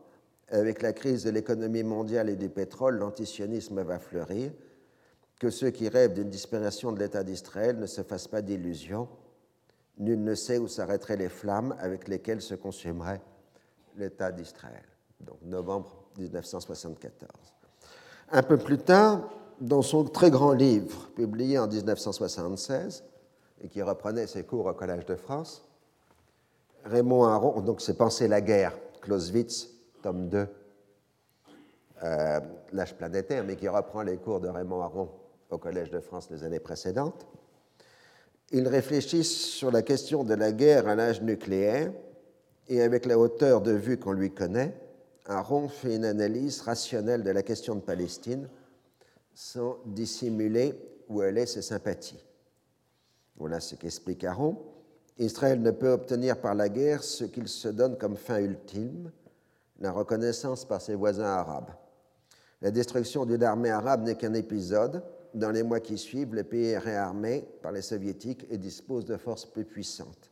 Je cite, En 1973, les Israéliens découvrirent une vérité aussi vieille que le monde. La défaite est un bon maître d'école, la victoire un filtre enivrant. Fin de citation. La dissymétrie des situations fait qu'Israël ne peut perdre une guerre, car c'est sa survie qui est en jeu. L'élargissement de son espace pour assurer sa sécurité est une illusion les Israéliens éprouvent la contradiction entre leurs fins politiques et les exigences militaires de leur sécurité. Je cite Les États arabes ne leur reconnaîtront jamais un territoire plus vaste que celui de 1967. Si les Israéliens renforcent leur sécurité militaire, ils réduisent les chances de la reconnaissance politique, ou bien une nouvelle bataille, ou bien le retrait, insécurité permanente dans les deux cas. Fin. Les Arabes continuent de disposer du nombre du temps et de l'espace. Les Israéliens disposent d'une armée plus efficace, mais l'efficacité militaire va dans le sens contraire de la finalité politique. Les réfugiés palestiniens veulent retourner dans leur foyer perdu. Ils ne peuvent les retrouver sans en chasser ceux qui l'occupent aujourd'hui. Ils ont eu recours à la guérilla et les Israéliens ont répondu par la tactique de la dissuasion par représailles. Cette tactique militairement efficace est politiquement contre-productive car elle installe le conflit dans la durée. Or, la durée est le principal ennemi d'Israël. La guérilla palestinienne s'est élargie à l'ensemble du monde tout en obtenant des résultats militaires dérisoires. Le terrorisme des détournements d'avions n'a jamais coupé les relations aériennes entre Israël et le reste du monde, je cite. En fait, il ne garde de rationalité instrumentale que par rapport à une finalité psychologique ou morale. Les Palestiniens témoignent de leur résolution, de leur sacrifice. Ils se délivrent de leur ressentiment par la violence. Ils empêchent le monde de les oublier. Ils le prennent à témoin de leur malheur. Fin de citation. Le terrorisme palestinien et ses alliés et le contre-terrorisme des Israéliens conduisent à une mondialisation de ce qu'Aaron selon Clausewitz, reprenant l'expression de Clausewitz, appelle la petite guerre. Je cite Le champ de bataille s'étend à l'univers entier et n'importe qui lui sert de cible. La terreur gagne de proche en proche si le terrorisme refuse toute distinction entre l'ennemi et les neutres. Fin de citation. Les forces armées engagées de deux côtés sont hors de proportion avec les ressources des nations engagées dans le combat. Je cite entre les pays qui s'affrontent et leurs forces armées respectives se manifeste une discordance. Ou bien les sociétés ne sont pas contemporaines de la technique de leur armement, ou bien les sociétés portent la charge des forces armées qui exigeraient un produit national plusieurs fois supérieur. L'argent que dépensent les Occidentaux pour acheter du pétrole permet aux États arabes de financer à leur tour l'achat d'armes soviétiques. Israël ne peut soutenir la course aux armements que dans la mesure où les États-Unis les aident. Fin de citation. Les États arabes appartiennent au tiers-monde, mais non pas Israël. Citation. Du même coup, le sens du combat d'Israël prête à deux interprétations libération du peuple hébreu ou avant-poste de l'impérialisme. Fin de citation. Étrangement, la conclusion de Raymond Aron, dans cette grande œuvre consacrée à penser la guerre, revient à cette question, revenir à la subjectivité de l'auteur, je cite, D'autres hommes vivront demain d'autres passions. Français d'origine juive, comment pourrais-je oublier que la France doit sa libération à la force de ses alliés, Israël à l'existence à ses armes, une chance de survie à sa résolution et à la résolution américaine de combattre si besoin est. Avant de me sentir coupable, j'attends qu'un tribunal décide qui, des Israéliens ou des Palestiniens, revendique à bon droit la terre sacrée pour les trois religions du livre. Fin de citation. Donc ça c'est Raymond Aron 1975-1976. Dans les articles du Figaro dans la même époque, Raymond Aron reconnaissait la nécessité, ou plutôt l'inévitabilité de la constitution d'un État palestinien, tout en penchant à l'époque plutôt pour une option jordanienne. 35 ans après, Contrairement aux attentes de Raymond Aron, nous vivons plus que jamais les mêmes passions. Au moment où la génération des hommes adultes contemporains du nazisme et de la Seconde Guerre mondiale est en train de partir, plus que jamais nous sommes contemporains de ces événements et nous les mettons en relation avec la question de Palestine. Loin de s'apaiser, les passions se sont plutôt exacerbées, mais en même temps nous comprenons mieux les enjeux la libération du peuple hébreu, selon l'expression de Raymond Aron, n'est pas incompatible à la réalité de l'existence d'un avant-poste de l'impérialisme. Du fait même que l'acteur israélien dépend du soutien américain pour assurer sa survie, il lui est indispensable de se définir comme un atout stratégique dans la guerre froide et au-delà. Dans toute la période couverte de 67 à 1982, Israël doit se poser comme indispensable pour abattre le nasserisme et contrer l'expansion soviétique.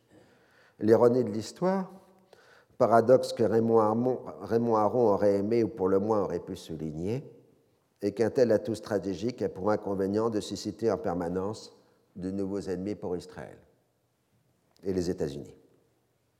Israël n'a pas été créé par l'impérialisme pour combattre les Arabes et installer une domination occidentale sur le Moyen-Orient, mais cet acteur est bien un fait colonial dans la région selon l'expression de Maxime Rodinson.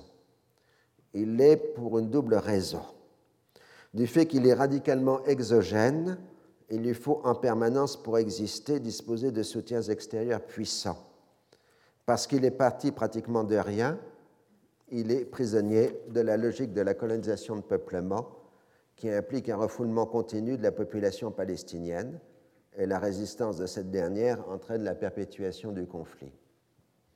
L'aveu israélien est constitué par l'affirmation qu'un retour des réfugiés palestiniens de 1948 constituerait un suicide pour les Israéliens, c'est-à-dire qu'Israël n'est possible qu'à condition de l'expulsion des Palestiniens, puisque personne ne peut croire de bonne foi qu'ils sont partis de leur libre volonté. On est ainsi parti dans un débat stérile sur les droits historiques et sur leur date de péremption. La littérature politique européenne, depuis plusieurs siècles, a été obsédée par la lutte des races, le conflit entre conquérants et conquis qui s'étale à travers les siècles. Cela n'a d'ailleurs pas dissuadé les Européens de s'engager dans les entreprises de colonisation, de peuplement au XIXe siècle.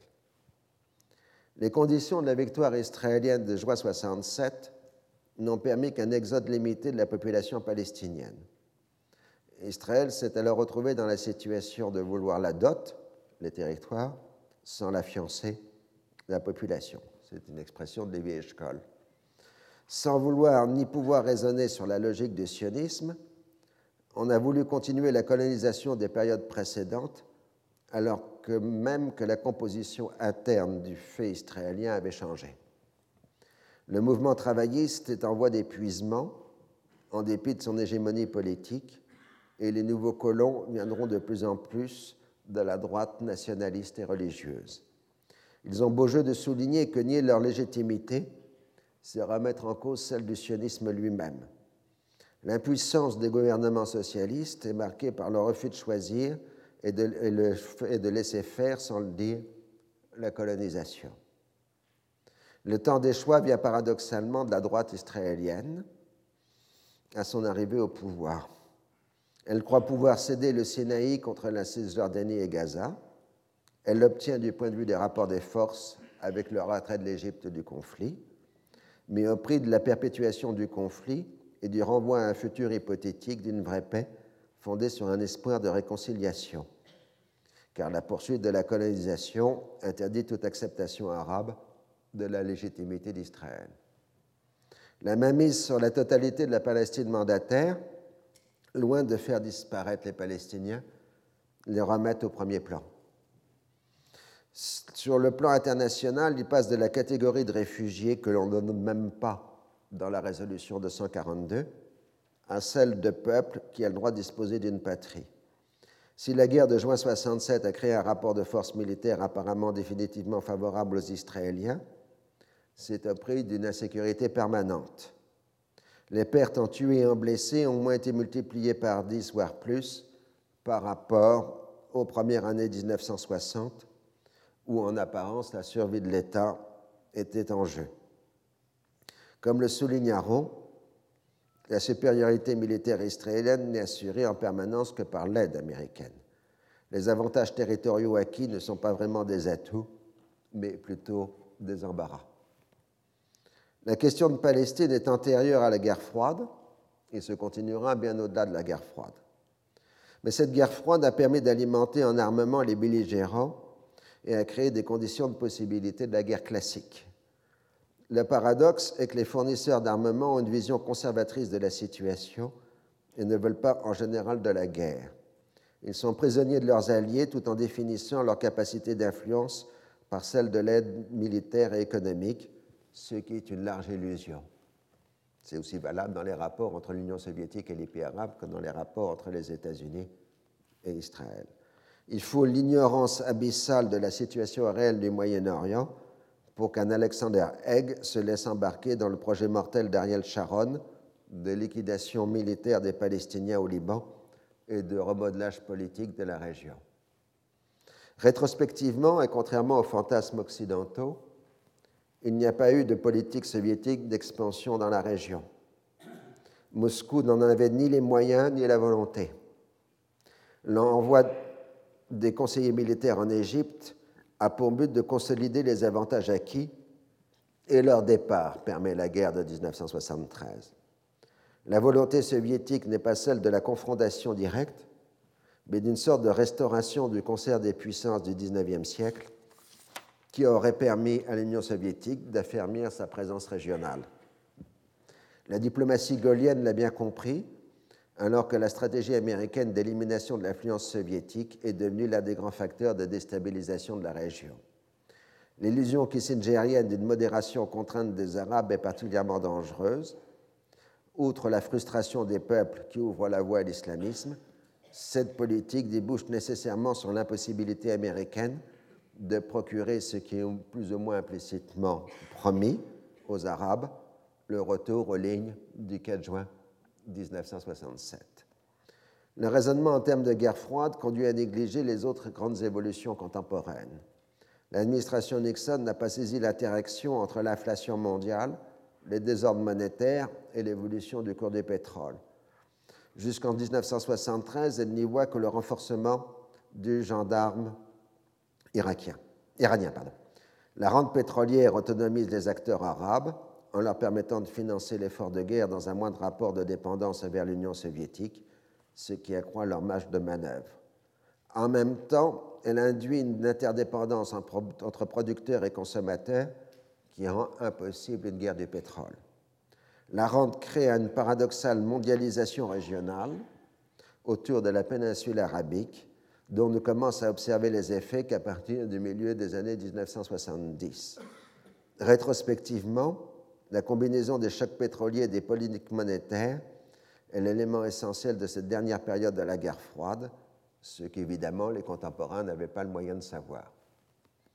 Les libéraux de l'école aronienne et de façon plus générale les sympathisants de la cause israélienne brocardent en permanence les diplomaties qui sont censées adopter des positions dites pro-arabes pour des raisons bassement mercantiles d'accès au pétrole et aux marchés arabes.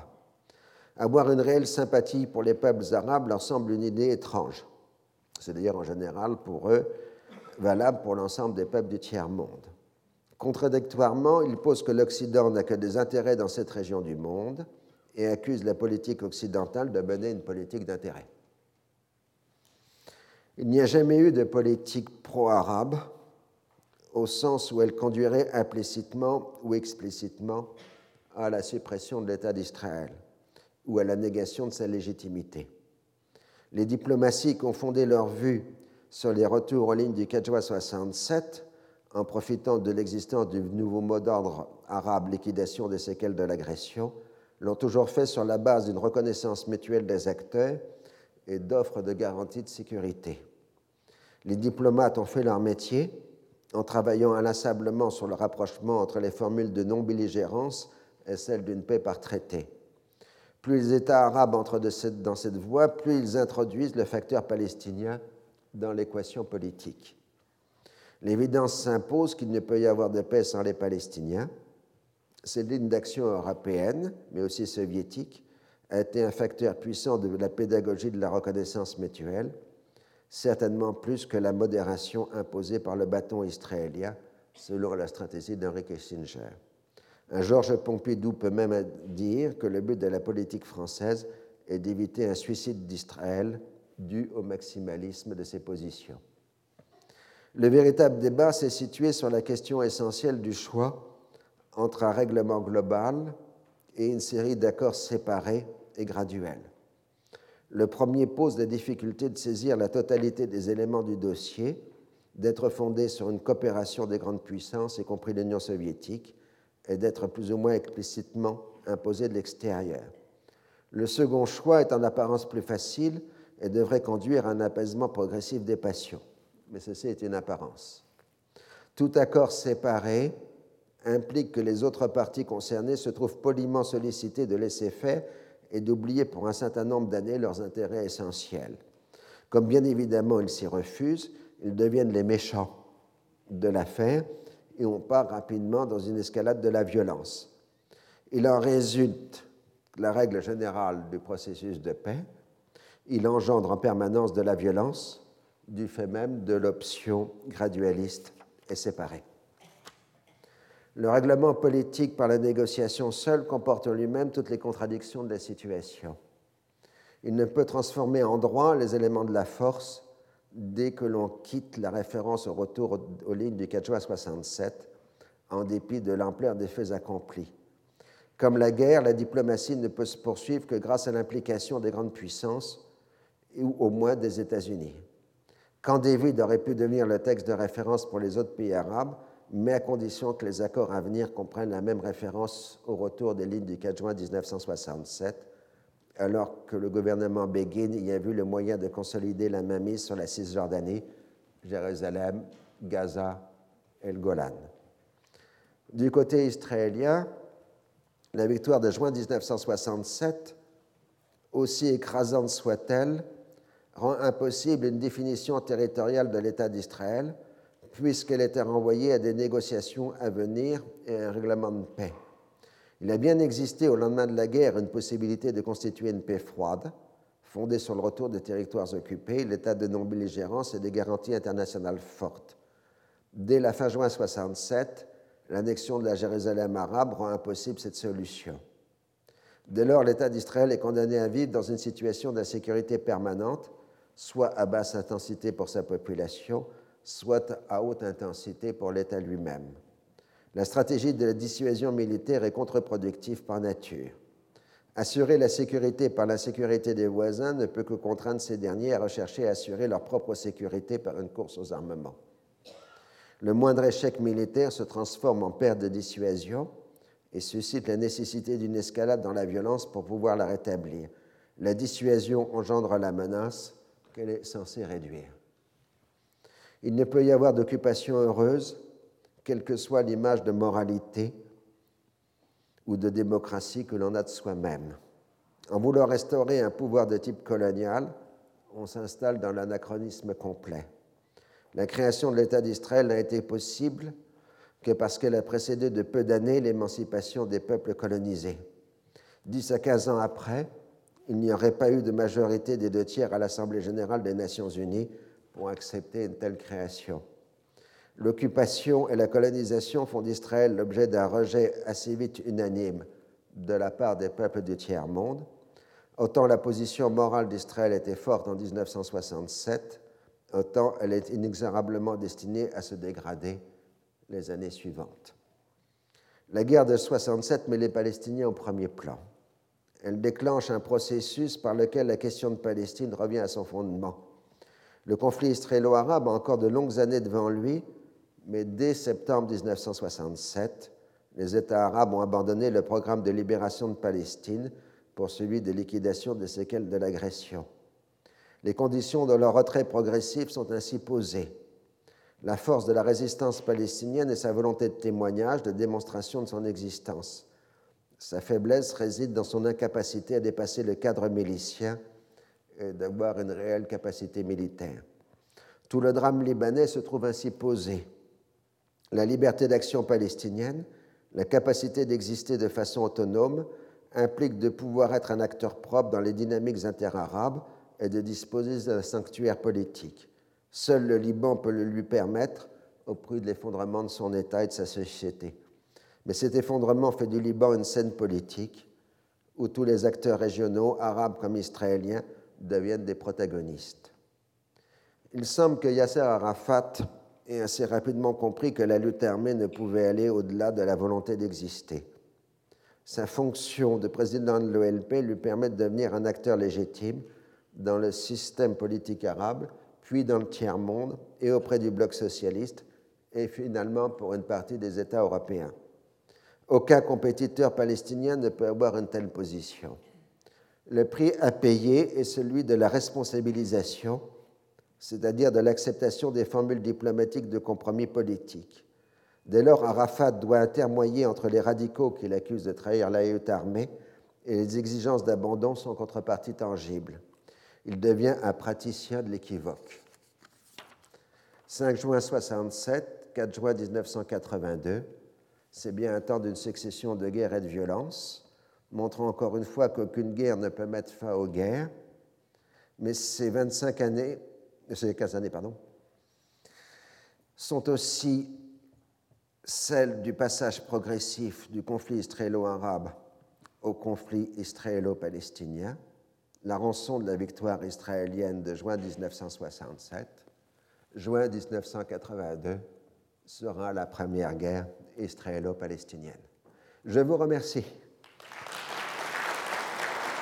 Retrouvez tous les contenus du Collège de France sur www.colège-2-france.fr.